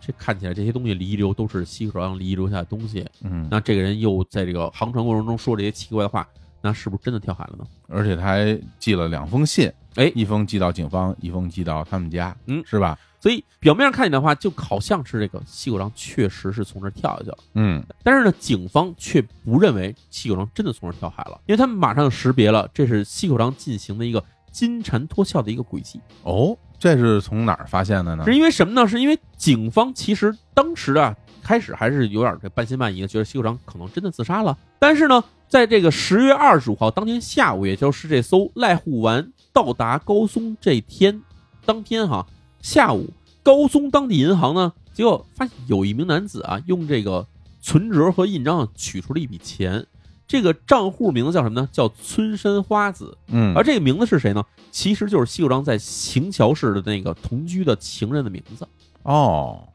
所以这个时候这个信息呢，当天在十月二十五号的时候，警方并没有拿到，因为当时这个异地取款的这个手续比较复杂，警方呢是到了二十六号的时候才掌握了这信息。掌握信息，他们一看说，这村山花子这个人当时二十六号的时候并没有去这个四国，嗯，对吧？也没有去当地去取钱，而且村上花子还说自己的存折跟那印章都都丢了，找不着了。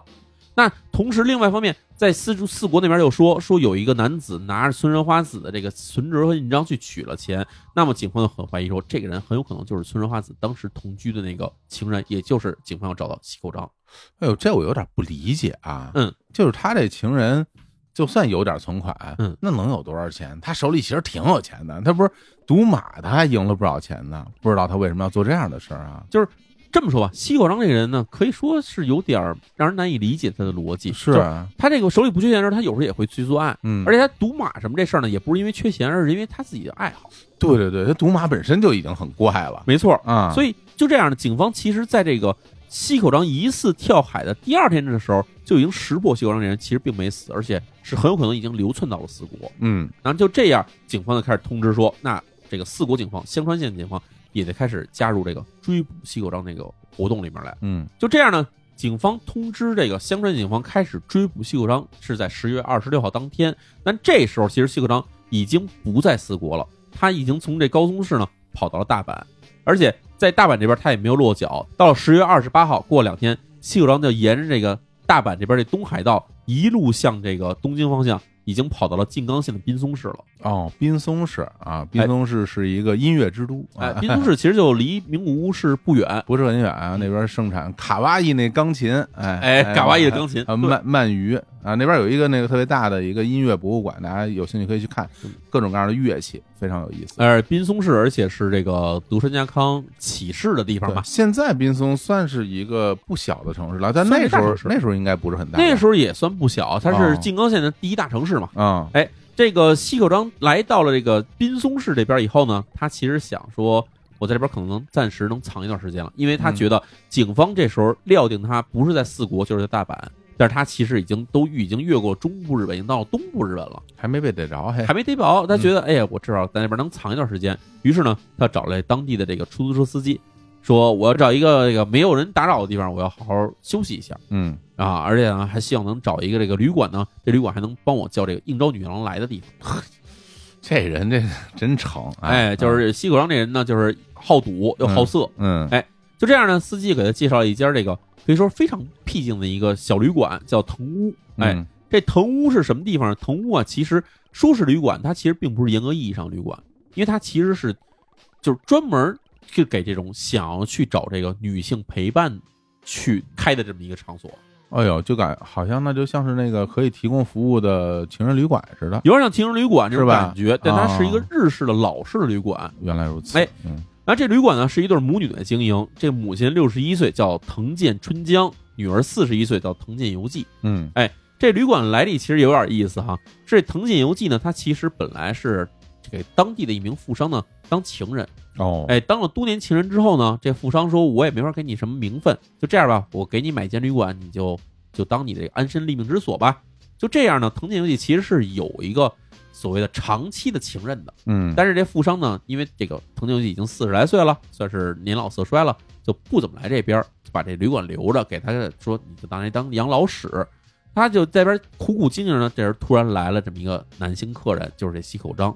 而且西口章来了以后哈，来了以后他也不是说介绍说对吧，我是这个诈骗犯，杀了俩人跑这儿来了，他不是这么介绍的。那可不嘛，哎，哎，他说啊，我是这个京都大学的教授要点脸吧啊，我哎叫这个正刚光雄，哦，名字挺气派，哎，名字挺气派。嗯你看啊，这个西口章当时是买一身新的这个挺合适的西服，嗯又戴个眼镜儿啊，对吧？还穿的好像还挺时髦的。旅馆女主人藤见由纪呢，也也不怀疑他，呃，看这人谈吐举止还好像还挺文绉绉的，觉得还真是个挺不错的人。于是呢，藤见由纪呢也就没有过多去盘问他。然后这个西口章这边安顿下来，第二天呢，西口章就跟这个藤见由纪说，说我要去这个京大学啊做一些研究，我要出门儿。出门之前呢，说那个可能那个大学那边的人可能会打电话过来问，这样呢你就跟他们说说我已经走了，哎，就这样呢，西口章就出门了。结果过了一个多小时，到了当天上午十点左右的时候，藤屋电话果然响了起来了。然后这个藤井信过去接电话，说：“您好，我这是藤屋旅馆。”然后人那边就说啊：“说你好，我这是这个京都大学经济学部，我叫平村。说，请问这个郑刚教授人在吗？从这个京都大学来的这个郑刚教授。”嚯，藤见由纪一听呢，说：“哎呦，果然这个静冈大学的人打电话过来了。”他说：“哎呀，说这个郑国教授当天早上已经出门了，说可能快到大学了。然后这时候电话那边人说，哦，说正好这个，哎，这个郑国教授正好刚进来，说这样我把电话给他了哈。然后这时候感觉有人接了一电话，然后接过来，哎，你好，我是郑刚教授，说你好，那个不好意思啊，麻烦你了，这样把电话挂了。他听，哎，这是今天早上住我们这个京都大学郑刚教授的声音啊。然后藤游记这边心里就很安心，把电话挂了。但其实是什么呢？其实那边电话这两个人都是西狗章自己装的，嘿，这嗯个自导自演，自导自演。目的是什么？目的就是让这个藤游记相信他就是京都大学来的这个郑刚教授。嗯就这样一来二去呢，化名为这个郑刚教授的这个七口章呢，就慢慢的骗取了这个藤见由纪的这个信任，嗯，而且呢，还之后过了几天以后就把藤见由纪搞到手了。哎呀，哎，因为藤见由纪这边毕竟他自己独守空房嘛，嗯这个西谷章其实马上就识破这一点，于是就利用了一些这种手段什么的，就把这个藤球记骗到手以后呢，他其实在之后跟警方也谈到过一点，说他为什么要把藤球记搞到手。哎，就是啊，啊，跟警方解释说什么呢？他其实并不是想要一个女人，嗯他需要什么呢？他需要一个落脚点儿。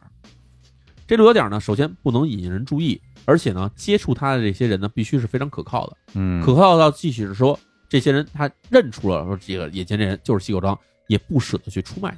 他。哦，于是他想说，那我就干脆跟藤井游纪建立这种半是像是感情关系又像是肉体关系的这种关系里面，让藤井游纪呢在这种关系里面无法自拔。他想利用这一点呢，他可以把藤屋这地方变成自己一个长期的据点，哎呦，这人想的还是挺全面的哈。哎，想得非常全面。嗯然后这个时候呢，西口章就想说，那假如我要把这个藤井游纪这一家全搞定了，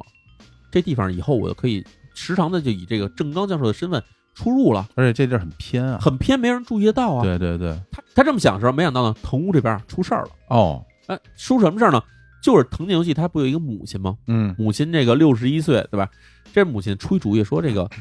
跟这个郑刚教授说啊，说要不你跟我女儿结婚得了，哦，想撮合一下。想撮合一下。这个当教授的也是这有一定社会地位，还挣不少钱。哎啊，这个母亲是什么呢？是想让自己女儿呢有一个这个可以说是固定的一个关系。可以理解，哎，但这时候西九章其实是不想这样的，那可不嘛。嗯为什么？要结婚的话，这得去户籍登记啊。嗯，这户籍登记一查就查出来了，是所以西口章这边想说，不行，这地方虽然说我是要发展关系，但是待时间太长了以后，给自己惹麻烦。于是他就想说，我也脱身，又要走，啊哎，又要走。就这样，到了这个十一月五号的时候，这个西口章想说，哎呀，我得怎么着也得出去一趟。出去一趟呢，一方面是为了摆脱这个藤健一家对他的这种纠缠，另一方面他觉得出去得搜集一下警方办案的这个进度是如何的了，看警察是不是已经查到这东日本这边来了，嗯自己是不是要换一下地方呢？就这样，他想说，那我必须出门儿。于是他就跟这个藤健游纪说啊，说这个我这边这个出差时间已经挺长的了，再不回去那个啊，这京都大学那边这个该给我这个提意见了，所以我必须得回京都一趟。说你在这儿等我一段时间，我这个去去就回。于是呢，西口章就告别了这个藤健一家以后呢，就来到了广岛。这其实往西跑的目的就是看看当年自己犯事儿这条区域上，警方到底现在查到什么程度了。嗯，因为其实现在离这个作案时间刚刚过去一个多月时间嘛，那还正在这个最紧张的时候呢。对，他就想说，哎呀，我这个那到处都有这个通缉令，看到底发到哪儿了吧？嗯到广岛一看，哟，广岛这边好像开始警察开始查了，然后那我继续往西走，去九州。嗯，去九州转了一圈，发现哎，当地警察查的还是挺严的。尽管自己其实乔装打扮没有被人认出来，但是他相信只要是假以时日，让那当地人看自己时间长一点儿，那产生怀疑以后，难免查不到自己身上。于是他就想，那我还是往回跑吧。嗯对，往回跑，跑哪儿呢？跑到了又跑回静冈，跑回静冈到了这个沼津这地方，沼津知道就在富士山附近了嘛。小渔港，哎，到这点儿一看，这个沼津其实离他之前潜伏的这个滨松市呢，已经更靠近东京了。对对，，更靠近东京。然后他这边一看，本来是想从这儿继续往东京跑，结果在这儿一看，哟，坏了，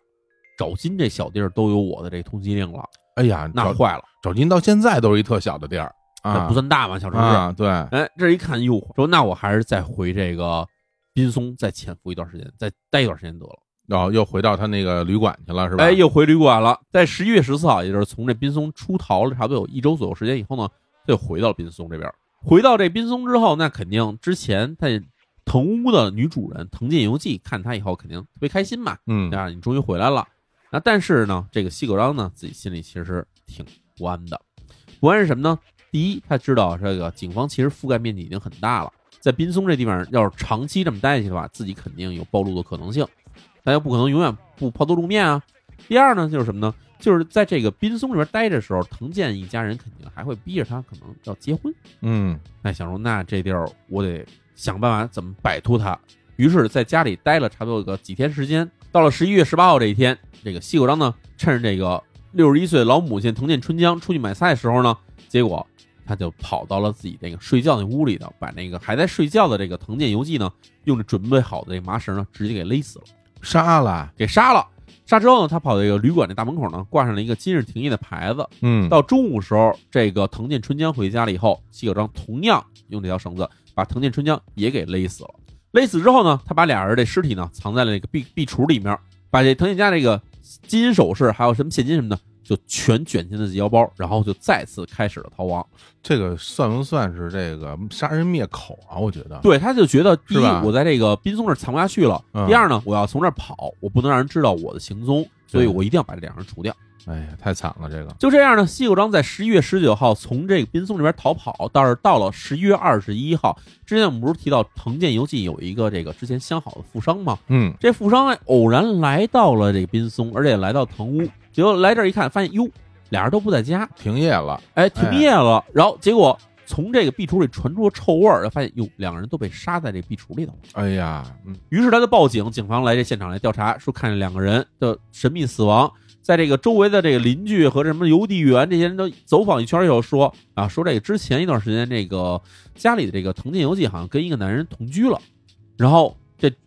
同居这个人是什么样相貌，然后警方一对，然后拿着这个通缉令跟这些人一比照一看，说哎呦就是这男的。嗯于是警方确定说啊，这西口章从这个当时的犯案地方逃跑之后呢，他原来在这地方长期落脚了。就这样，警方中间隔了得有二十多天之后，才发现说哦，西口章原来已经流窜到了东日本这地方。嗯在这个十一月二十二号，由于这个西口章在这个潜逃期间再次犯下命案，而且杀死了两个无辜的人。这时候呢，日本警方发布了全国的特别通缉令，要求各地警察，全国各地警察在所属管辖之内全力抓捕西口章。而这时候的西口章呢，其实从这个滨松逃跑以后啊，他来到了这个东京附近这个山梨县，在地上潜藏一段时间。其实我们知道，西口章这段时间里面，其实手里是没有什么现金收入的，他只靠着是抢劫，然后靠这个把这个藤见一家杀了以后，敛的这些钱去活着，所以嗯手里的钱已经基本见底儿了，而且这人花钱挺挺凶的啊，挺凶的。嗯哎，他怎么办呢？这时候西九章呢铤而走险，又跑到了东京附近的这个千叶县。跑千叶县里边，他想一辙，他想一什么辙呢？他跑到这个千叶县的地方法院去了。啊，这人们想说，这人犯了胆子也太对大啊，了，犯这么多命案，还跑到这个公检法的地方来，他干嘛呢？哎，他去这审判庭啊，去旁听去了。旁听的是一些这种治安案件，就是一些比如说什么交通肇事啊，或者什么小偷小摸啊这这种案子。但是听的时候呢，一言不发。他这时候发现，哎，有一个这个上午啊，给这自己儿子有一个上午曾经出庭过一女士呢，哎，在这个休息区里面待着。他听案的时候发现啊，这自己儿子啊是这开车时候呢被这个交通警察开了罚单，他不服，跟交通警察打了起来，于是这法庭要判他刑，而且呢要罚款。这女士来这边是给这孩子交这个保释金的，嗯于是啊，这个西九章心生一计，哎，就跑到这个法庭那个休息区这儿去跟这老太太聊了起来。他聊什么呢？他说：“哎呀，我是这个法庭的工作人员，说这个您这边这个保释金准备好了吗？”啊，这时候其实这妈妈是为了把儿子保出来的，当时就说：“哎呦，我这钱都准备好了，您说告诉我去哪儿交办手续。”然后哎，西九章说：“您您这个大这么大岁数了，您不用乱跑。”说我呀、啊把这些钱带走，我去给您交钱，然后呢，把这个手续拿过来，您签字就可以把孩子领走了。这人胆子也太大了，老太太在哪儿？老太太是在法院里头，她没想到说这个法院里还能有骗子啊，是当时心里就觉得，哎呦，太好了，我也不用了跑路了。当时就把这一笔钱全扔给了西口章，说：“哎呦，那麻烦您，您帮我跑一趟吧。”西口章拿着这笔钱呢，就假装若无其事呢，就走出了法庭的这个休息区，然后到了这外面就撒丫子就跑，叫了一辆车，打车就跑了，就骗了这么一笔钱。嗯所以说，这个西口章这个人可以说是非常的聪明也狡猾了。呃当然，咱们大家经常听到一句话啊，就是什么最危险的地方，就就是最安全的地方。对啊，这种啊，有时候在文艺作品、影视作品里会出现，没错就是在现实生活中真的有人这么干，他真敢跑到法院去行骗。就是他明明通缉令都已经贴到全国各地了，对啊，这个人真的是胆子太大哎胆了。子太大了啊！经常骗了这笔钱以后呢，他干了一个事儿，他拿这钱啊买了车票，他去哪儿？去了福岛，哦，福岛就是东北地区了嘛。嗯，到福岛以后呢，找了一个没人认识他的地方呢，哎，做了一身西服，按照什么标准做？按照那律师穿那种好西服标准。哦，怎么着还想继续骗呀？哎，没错，他弄了这身西服以后呢，就开始在东京的附近，什么千叶、次城，甚至东京市的各地法庭啊，就装律师就骗钱，哦，各处骗钱。而且有意思的是什么呢？警察虽然是开始布控了，但警察万万没想到什么呢？在法院这种地方会有杀人嫌疑犯出现。还真是，所以警察没查到这地方，而嗯而且各地的法庭出现这种诈骗案以后呢，很多受害人当时是反应不过来的，嗯，当时觉得哎呀，这法庭的工作人员已经把我钱拿走去办手续了，怎么过了半个月这还还不放呢？嗯就是往往这个案子不是当时行骗，要当时报案，就这样西口章屡屡得手，屡屡得手之后呢，他就开始有点想说，老是骗这种保释金啊，不太过瘾。哦，他想说，我得做笔大生意。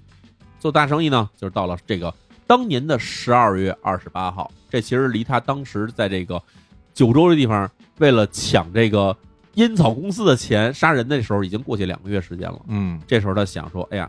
我要去东京这边啊，就做个大生意。他怎么做呢？他跑到这个东京丰岛区法院做了整整一天。做了一天呢，他其实也在物色这个作案目标。终于，他看见了一个人，这人谁呢？就是一直坐在这辩护席上的一位这个老者。嗯，这老者啊，叫做神吉梅松，八十一岁，是日本从这二战之前就一直很有名气的一个著名律师。啊，八十一岁干了得有六十多年的这个老律师啊，老律师，哎，哦，然后他盯上这老律师以后呢，然后就哎趁着这个出去从这法院出去呃坐车的时候呢，就跟老律师啊聊了起来，聊起来还递上自己名片，当然做了一假名片，说自己是从这个福岛这边出身的一个律师，入行不久，嗯说，想跟这前辈好好聊一聊，多请教请教。这老头呢也很善心哈，说哎那行，那咱俩就边喝边聊吧。俩人当天去喝酒，喝完酒以后呢，这老头儿就把这个西口章就留宿在自己家里头了。哦，哎，，说那住一晚上，咱俩接着聊。呵，还挺投缘，结果当天晚上到了家以后，西口章就拿这领带呢，就把这老头儿神机没松就给勒死了。勒死以后，把尸体藏在了这个大衣柜里面。而且为了防止这老人尸体被发现呢，哎，西口章还买了钉子跟锤子，把这大衣柜给牢牢给钉死了。嗯，钉死之后，西口章在这个这时候正好我们刚才说作案的时候是十二月二十八号，所以这时候正好日本新年嘛，年末年初嘛，所以西口章这个年末年初这段时间就没出门，就跟这尸体作伴，在这老头儿这家里头待了足足得有小一周时间，哎呀，这是这是第五条人命了，是第吧五？条人命了。嗯，杀完这第五条人命以后，西口章说：“哎呀，我在这地方也没法儿久待，对吧？”于是呢，这个老头儿毕竟是一个知名律师，家里还挺趁钱，把这老头儿家里值钱的东西敛吧敛吧。西口章再次开始逃亡，跑到了九州。嗯，哎，这次回九州的目的其实更明确了。西口章想说，我这案子已经过去了好几个月时间了，又而且日本这段时间又出现各种各样大案，那是不是警方对我调查就能轻一点了？于是呢，他就铤而走险呢，在这个一九六四年的一月二号，西口章呢坐火车来到了九州这个熊本县。嗯，哎，熊本县一个地方叫玉名市，这玉名市其实就在熊本市边儿上，就有点像是这个北京和通州这种感觉，就是临近。哦，哎，非常近。而且呢，这个地方呢，距离这个福冈和别府也都不远，所以西口章在这儿落脚的目的，其实目的就是很简单，就是想说我方便去福冈和别府啊，去探听情报。这个时候，因为警方知道了西口章流窜到了关东地区，所以其实把这个东京、横滨、静冈这地方开始了严密的排查。西口章这一手跑回九州呢，恰好又是躲过了警方这个密集排查这个时间，可以说他自己其实运气不错。在这边呢，一边探听这警方进展，一边想说找机会啊回家去看一看自己父母什么的。结果没想到，他刚从这裕明市车站走出来以后，哎，看见一个老熟人。哦，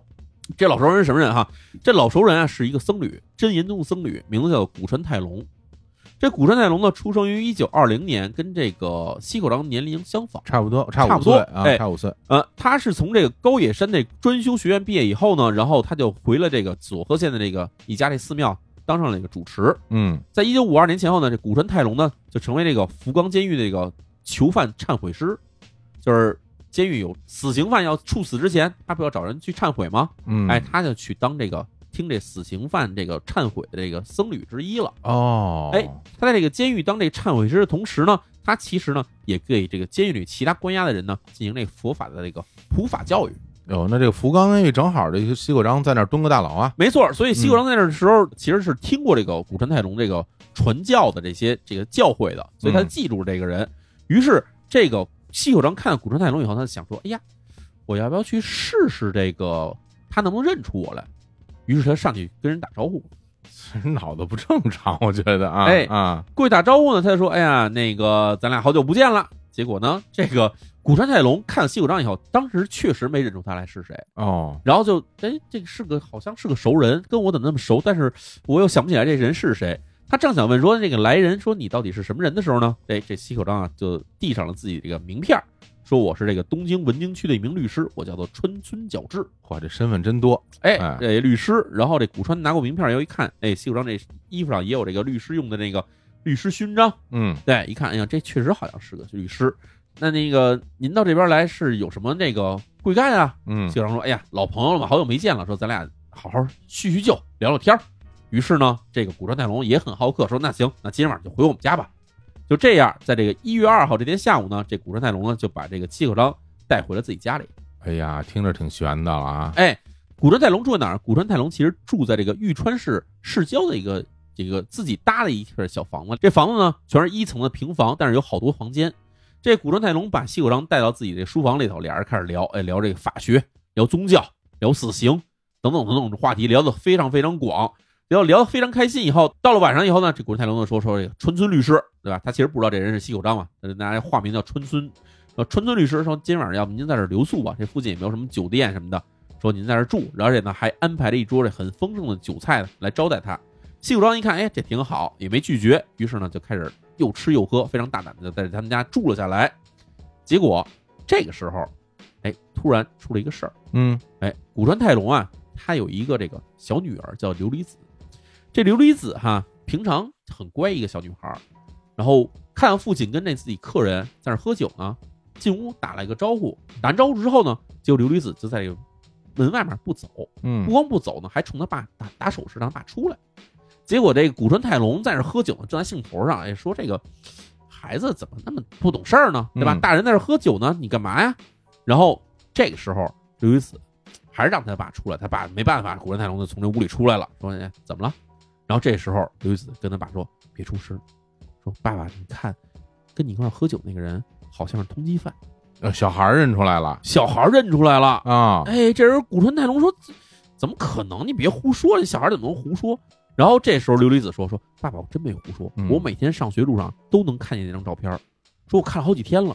而且这个人他这个名字跟我班上一同学名字特别像，所以我记住他了。哦，然后你看他是不是他？”这时候古川泰隆就想起来：“哎呀，我也看过这个通缉犯照片儿，嗯，而想起什么呢？想起这通缉犯脸上有两个这个特征，一个是这鼻子边儿上，还有一个脸侧面上有两个大的那个黑痣。哦，然后古川太龙想起这事儿以后呢，就回到屋里去跟着自己那个喝酒这个川村律师，假假装没事发生嘛，继续喝酒，一边喝酒一边打量，说坏，好像就是眼前这人，认出来了，认出来了。哎，这时候警方已经通报出来了，西口章这人身上是有四条人命的。嗯，他最后杀老律师，这时候警方还不知道呢。哦，对，知道西口章身上有四条人命，古川太龙这从这个通缉令也看到了，就想心里就紧张了。吓坏了，哎呦，说我这个引狼入室啊，我带进这一个人来，他其实身上有四条人命，是一个狂暴杀人犯。那这要给我们这一家人杀了怎么办呢？古人大龙其实很害怕，于是呢，就说咱们先稳住吧，嗯，先喝酒，接着喝呀，接着喝，使劲喝的，使劲喝。嗯其实这时候古人大龙心里已经有点慌了，但是还得忍住了。忍住，这时候喝着喝着，其实两个人已经喝的，就是已经喝的都挺多的了。嗯，哎，古川泰隆就说：“那你要不先在这儿住下，对吧？我先给你铺床，你在这儿好好睡一觉，明天嗯，咱俩接着聊。其实这时候，古川泰隆虽然认出了西口章，但是西口章并没有意识到说自己已经暴露了，他还是很安心的啊，在这儿睡觉。睡觉的时候，古川泰隆在家里全收拾完了以后，把这门悄悄合上，他没敢走，他怕什么呢？他怕西口章假装睡觉了，他对起来要夜里杀自己人怎么办呢？是，于是就回到自己那屋里，跟这个自己家人说，在屋里别出来，把门别紧了，然后就在门口等着，等着那个西口章睡在屋子外面这门外面，在那等着，等哦，着什么呢？等着西口章睡熟了，嗯，睡熟了得差不多得过了好几个钟头吧说，这半夜了，啊，半夜了，这时候西口章喝了酒以后肯定睡着了嘛，睡着以后打呼噜嘛，嗯，他听见西口章开始打呼噜了，这时候古人泰隆悄悄的走出门去了，把这个门儿关上以后，撒丫就跑，就跑到了这个村子里面那个派出所，嗯跟这个警察说：“说我我们家有杀人犯，我们家有通缉犯。”嗯那警察说是谁谁呀、是什么杀人犯？什么通缉犯？这时候这个古人太郎说说就就是你这通缉这通缉令上这人，西口章啊，就是他，就是西谷章，嗯就是这人。警察说你看真了吗？是他吗？古人太郎说我亲眼就是这人。那警察说那这人干嘛呢？说是现在在我们家睡觉呢。那警察说说这时候说我们这个派出所就是这么俩警察，我们也怕抓不着他。说这样你先回家稳住他，看住了他，我们通报上级，让上级派人来抓他。啊，这不是扯淡吗？这个这不是随时醒了可怎么办呀？哎，这时候果仁太郎也没办法呀，嗯人想说我在这儿待时间长了，万一气口章醒过来，发现我不在，给家里人全杀了怎么办呢？啊，他也很害怕，于是马上就听了警察这要求以后，就再回到自己家里，回到家里来，然后悄悄开门进门，又跑到西口章那屋子外面听，说里面还打呼噜呢。不是这这警察这也太太差劲了吧？这个，这个古仁太郎也心里也没办法哎呀 ，我天哪，跑回家那儿等着说，哎呦，这个警察到哎底呦什么时候来？哎呀，自己也很害怕，担惊受怕，想说啊实在不行，我就干脆拼上我一条命，跟他真的同归于尽得了。度度日如年了，这个哎，啊就这时候等着等着，天渐渐亮了。还没来呢，警察，这时候冬天嗯，天亮时候已经挺晚的了，嗯因为冬天天亮的时候基对本啊上七点多钟七了八吧。点钟了，这时候古人太郎在家等着的时候一看表，七点半了，这警察怎么还没到啊？我天哪，警察这边没到，啊结果听着屋里头西谷章醒了，咕咚咕咚开始哎坐起来了。 我都要吓尿了，这太可怕了，这个啊，哎，这时候西谷章是怎么回事呢？嗯他当天晚上喝了酒了，早上起来醒过来呢，其实脑子还不是很清醒，嗯在这儿一想说，哎呦，我怎么在这儿睡着了？一看旁边桌上都是吃剩的东西，酒瓶子也没收拾，想了想说，哦我、昨天晚上好像跑人家来睡觉来了。嗯，然后这时候西谷章呢，就说，哎，把自己的衣服穿好了，蹬上鞋，拿上皮包，就准备哎出门儿，想出去，哎，赶觉趁着街上人还没天还没大亮，街上人不多时候，赶紧找地儿说找个藏身之处先落脚呗。嗯，哎，就这样，西口章等于从他们家大门推门出去了。走而了这时候，古川泰隆呢，其实在走廊里就藏着，哦，他怕这西口章突然回来杀他们呀，嗯他也不敢出声，他也不能说跟西口章说我在外面等你一夜，嗯对吧嗯嗯不敢出声，是悄悄看着西口章在那儿从门出去了。而这时候其实是怎么回事呢？警察其实早就到了，嗯啊，警察没进他们家，警察一直把车什么的全停在这个古川泰隆家门口，嗯停了一排车。等西口章一出来，这时候突然一个人上去了，说：“跟我走一趟吧。”西口章说：“你找我干嘛？我是这个律师，我是川村角之律师，找我干嘛？”然后这时候旁边埋伏着一共八名警察，一拥而上，就把这西口章直接摁在地上了。然后西口章现在以这个涉嫌杀人罪，现在将你当场逮捕，跟我们乖乖回警察局，把你干的事儿全交代出来。就这样，样，西九章其实是当天早上在这古人太隆家门口是被警察生擒在地的。哎呦，太不容易了，而这时候，古人太隆呢，其实从家里算追了出来，嗯听到门口响动，他出来一看，哦，西九章被警察带走了，嗯这算心里终于算是松了一口气。真行，哎呀，这个从他当时作案到这个时候，大概是三个月哎吧，大概得差不多快得有得接近三个月接时间近了，三个月时接近三间。个月时间，等于是西九章。算是在日本，盘我们知道，除了北海道那边没去以外，哈，把对这啊个日本是跑了一个遍，这到处乱窜，啊这警察也逮不着，而且还是杀了五条人命。我觉得这也就是当年啊，就是当时那个条件可能有限，但是的确想起来也也感觉匪夷所思。而且其实中间我们还是其实是为了时间考虑哈，其实是错过了很多细节。嗯，因为西口章在流窜这段时间里面，他除了杀人以外，他其实做起了很多很多诈骗案。哦就最后根据统计来看，西口章可能总共的这诈骗案件可能达到三十多起，嚯，就每笔他都为了钱去骗钱，啊嗯，哎，嗯骗，钱完了以后就换个身份去跑。所以他曾经用过什么样的身份呢？用过大学教授，啊、用过公务员，然后用过这个律师，嗯啊，反正各种各样的身份吧，反正各种方式去骗钱，骗钱骗色，然后拿了钱以后呢，大手大脚不是花掉就是赌钱，要不就是包养情妇，基本就是这么着去不断的去挥霍自己的金钱吧。行，那咱们来讲讲他最后的这个审讯和宣判吧。哎，嗯对，其实在这个警察署里面呢，这个西口章的这个身份鉴别其实很简单，因为西口章在作案的时候留下了指纹，他对拿锥子什么的这些东西上都有指纹，而且他那回在那个船上想哎要假装自杀，对他还故意留指纹了，是吧没，错，所以这些东西全对一块儿，发现哎，西口章就是这身份。嗯，而且呢，西口章这个人呢，他其实性格也挺逗的，就是警察一旦揭露他身份之后呢，他也就不再装蒜了，不抵抗了，直接就把自己作案全过程全给交代了。在这个一九六四年四月份，东京当时要开一个东京奥林匹克奥运会嘛，哎哦，开奥运会前夕呢，这日本这个警察厅就公布了一个广域重要事件特别搜查要纲。哎，这是干嘛？就是为了防范在今后，尤其在奥运会期间里面，啊、有这种像西口章这样流窜全国各地的这种案犯，一旦出现的时候呢，全国警察该如何协同配合去进行抓捕？嗯哎，在一九六四年七月份的时候呢，西口章以十起诈骗案、两起盗窃案和五起杀人案的罪名呢，被福冈地方检察院进行了起诉。嗯而且在起诉材料中呢，特意说明了这个西口章在犯罪行为上的一些特殊性。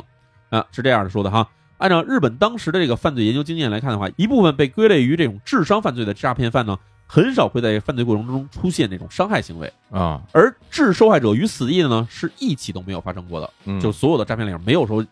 把人骗了还给人杀了。嗯而另外一部分被认为是这个严重暴力犯罪的这种犯罪者，比如说故意伤害或者杀人的这种这种犯罪者呢，很少有尝试对这个受害者进行这个哄骗、诈骗这种行为的。还真是，对嗯，哎所以这个西口章的这种出现呢，这让日本这检察院这边啊，将其称为说是这个犯罪者中的这个金牌获得者，从来没有过的这种高智商的暴力犯罪者。嗨，还还金牌获得者，这金牌啊的的确是够野的，哎，啊在这个一九六四年的十二月二十三日，福冈地方法院小仓分院对西口章进行了一个死刑判决。嗯而且之后，西口章那个辩护方案还多次提起过上诉，但是最终在一九六六年的八月十五号，西口章这个当时已经被在押了嘛，他主动这个撤回了上诉申请，接受了这个死刑的最终判决。哦哎，然后在这个日期我们注意是八月十五号，所以当时也有这个媒体问说，这个西口章为什么要在八月十五号这天撤回这个上诉申请呢？西口章说啊，说这八月十五号是这个天主教里面圣母升天纪念日，所以对我们信徒来说呢，这是最为值得纪念的日子之一。嘿好哎嗯就这样，这个西口章在这个死囚监里面就等着这个执行嘛。然后他用这个自己的这个最后这段时间呢，用了足足八个笔记本写下了自己的这个犯罪回忆录，而且起名为说叫做“比海更深的罪孽”。他等于是就是像我们之前曾经讲过很多这种连环犯杀人犯一样哈，嗯他其实对每一起作案的细节都记得非常清楚。脑子好使哦，脑好使，所以他全记下来。同时呢，他也开始在这监狱里面干了一些这种对社会有益的这种志愿活动，将一些这个哲学著作啊翻译成盲文。在这个一九七零年十二月十一号，西口章呢在福冈监狱最终被处以绞刑死刑，啊，挺快的啊，哎，非常快。嗯然后在他这个自己留下的不是八本笔记里面吗？他最后还写了一段话：想象一下我被拖往刑场的样子，然后嘲笑我吧，因为这是理所应当的制裁，给各位长久以来带来了很多麻烦，实在是非常抱歉。我先走一步。哎，就这样呢，西口章就算是结束了他这个罪恶的一生。在这个西口章被处决之后五年，一九七五年，作家佐木龙三根据这个西口章的这个真实经历，写成了一个非虚构的文学，叫做《复仇在我》的一本书。而且呢，这本书在一九七六年凭此获得了直木奖。到了一九七九年，著名的导演金村昌平啊，将这本书改编成为电影，而且由这个续行权出演了这个西口章。这个嗯电影的名字同样也叫做《复仇在我》。哎呀，我听完这个案件啊，我感觉怎么说呢，就是心情很复杂。嗯，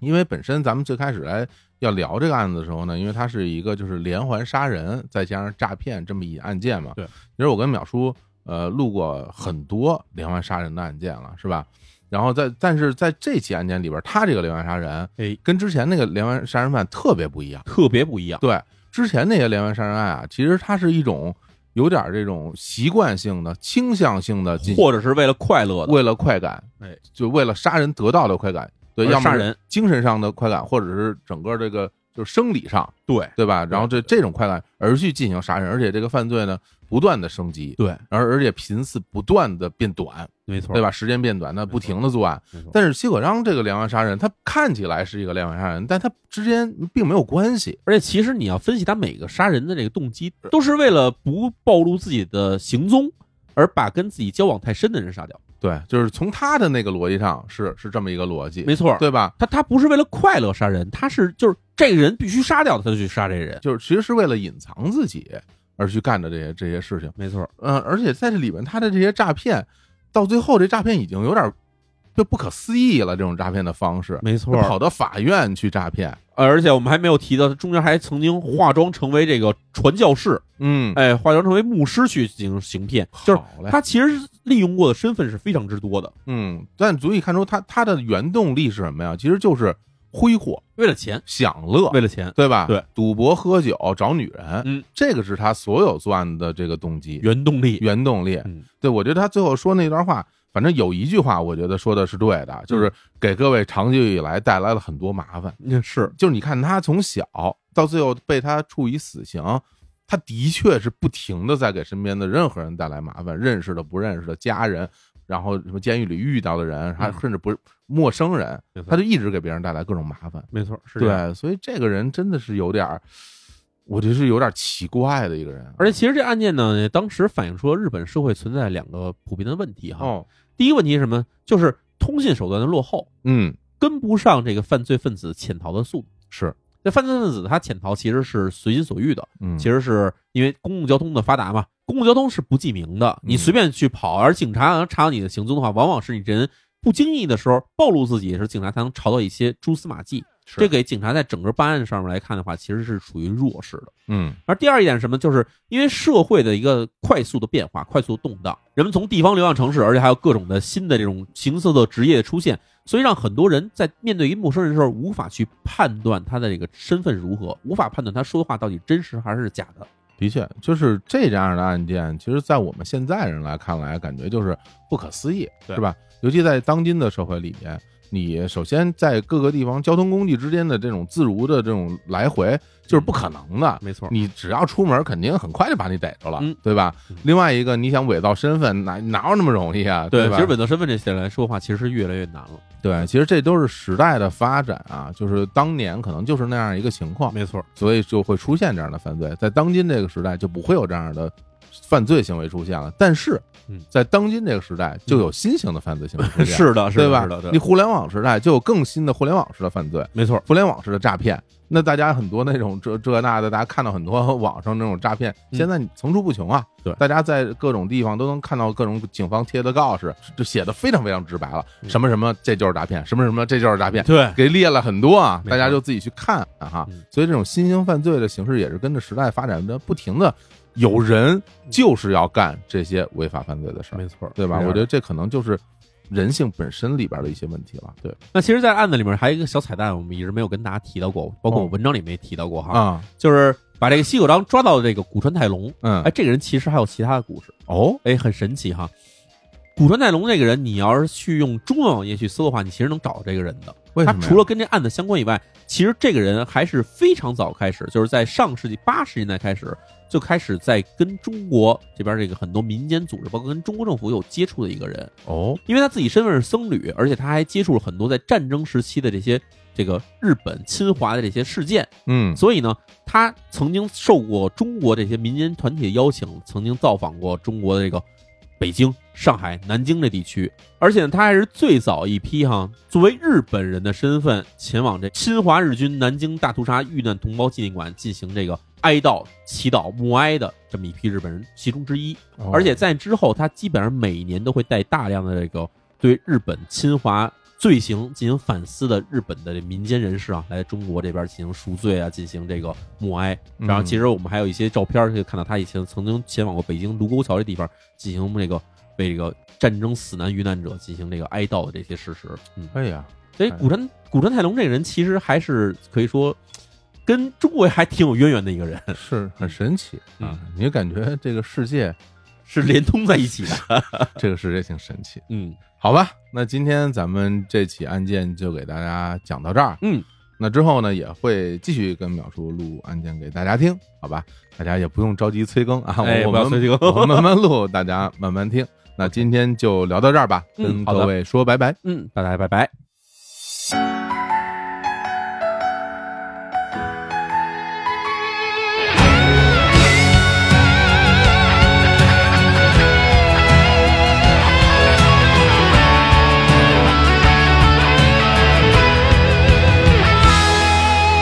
清らかな水運ぶために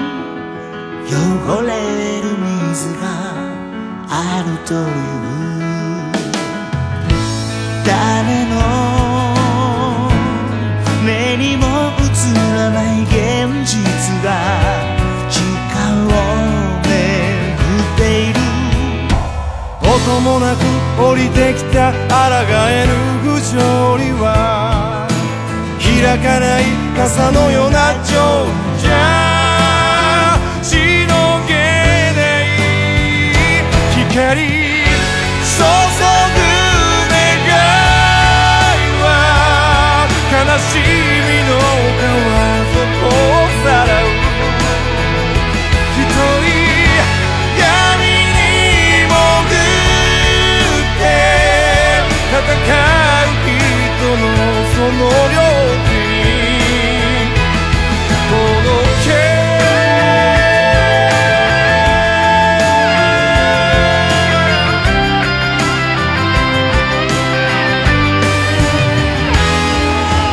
欲しいものだけ手に入れてなくしたものは数えない檻を破り逃げ出したら